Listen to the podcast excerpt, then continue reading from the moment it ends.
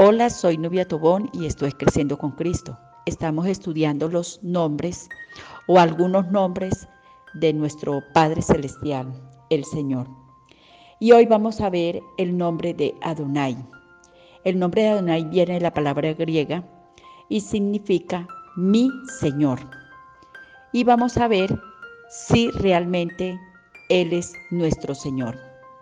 Cuando decimos Adonai, no solamente expresamos la palabra por decirla. Adonai, eh, Jehová, perdón, em, en el Antiguo Testamento eh, era algo tan sagrado que para el pueblo de Dios era muy difícil hablarlo, muy difícil expresarlo por la santidad del nombre. Entonces es cuando se crea la palabra Adonai, que significa mi Señor.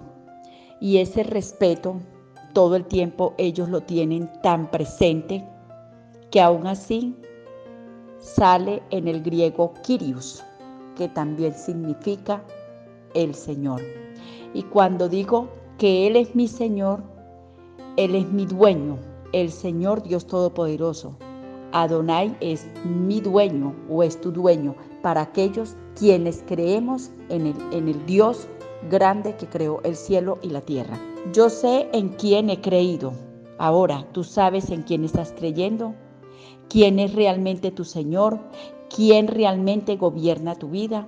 ¿Qué entendemos que el Señor Adonai es quien la gobierna? Y se puede decir que empieza a haber un orden en nuestras vidas. Cuando nosotros empezamos a entender que Adonai, mi Señor, mi Rey, es quien realmente gobierna mi vida, porque Adonai significa dueño, administrador, Señor, maestro, Señor de señores, Él es el amo, el jefe, el superior, el gobernador. Entonces ahí, cuando yo empiezo a entender todas estas características de lo que significa realmente Adonai, empiezo a poner un orden en la vida. En el Antiguo Testamento no se nombraba el nombre Jehová eh, por ese temor y reverencia, como les decía ahora, a un nombre santo que hoy día lo hablan como si nada. Hoy día realmente escucha uno con tristezas hablar de, de Dios como si fuera cualquier cosa, como ese irrespeto, esa irreverencia. Los hijos de Dios nos caracterizamos por siempre tener ese respeto a Él. Nosotros le decimos mi Dios, mi Señor, el Dios Todopoderoso.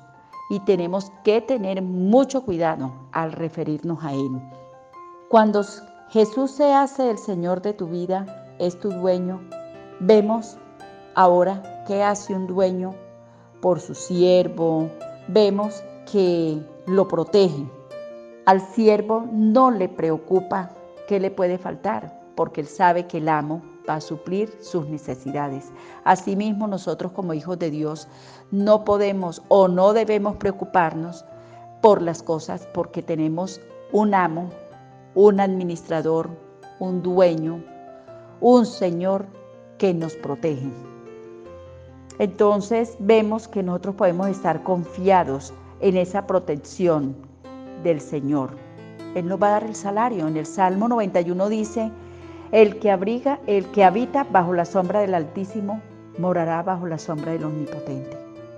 Entonces, vemos cómo el Señor siempre está cuidando a su pueblo, porque en primera de Pedro 2.9 dice, somos un pueblo adquirido y cuando nos adquirió, Él se hizo dueño.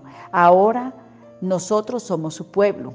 Nosotros escogemos si realmente queremos que Él sea nuestro dueño, nuestro Señor, para poder tener esos beneficios como siervos, como hijos de Él, porque Él nos adquirió. ¿Y dónde nos adquirió? En la cruz, cuando Él derramó hasta la última gota de sangre por cada uno de nosotros.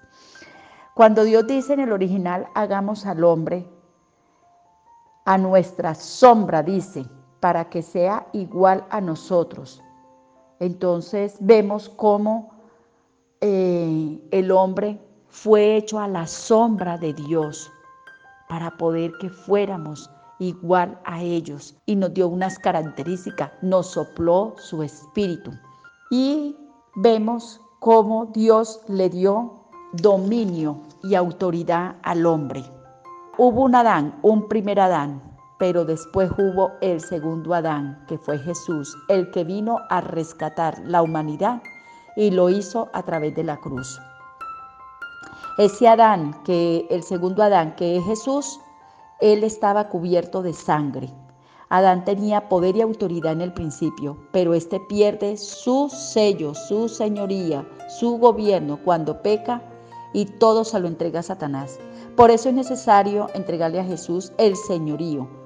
Cuando pecamos, el señorío se pierde en nosotros, la autoridad, y es por eso que Jesús debe ser Adonai, el Señor de nuestras vidas, el que nos gobierna, el que nos compró con su sangre, a nosotros la iglesia. En Romano 10:9, porque si confesamos con tu boca que Jesús es Adonai, el Señor, el dueño de todo, el que te gobierna, seremos salvos. Y si Él es nuestro dueño, tiene cuidado de cada uno de nosotros. Y es necesario confesar esos pecados para que nuestra salvación sea real. Pero cuando Jesucristo estaba en la cruz con los ladrones, vemos una característica, el ladrón no lo confesó, como dice Romanos 19, que si confesares con tu boca. Pero, ¿qué pasó?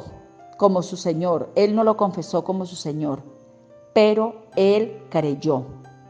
No hizo la oración del pecador, pero él creyó que Jesús era Adonai, dueño. Por eso dice, cuando vengas en tu reino, acuérdate de mí. Por eso Jesús le dijo, hoy mismo estarás conmigo en el paraíso. Porque Jesús, eh, digámoslo así, todavía no había entregado su vida en la cruz para que la humanidad fuera redimida.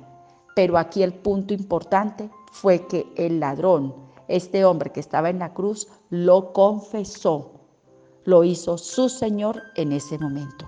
En el Antiguo Testamento todo era enfocado al Dios y Padre, pero cuando Jesús muere y luego resucita, ahora todo es enfocado en Jesús. Y si Él no resucita, todos estábamos muertos y van a ir a la predicación y van a nuestra fe. Cristo, si no hubiese resucitado, Él no sería Adonai, dueño y Señor. Por eso es necesario confesar a Cristo como nuestro Señor. Y cuando yo digo Cristo es mi Señor, estoy diciendo que Él es mi dueño propietario y que tiene cuidado de mí y de todos nosotros. Y poderoso es Dios que lo levantó de los muertos.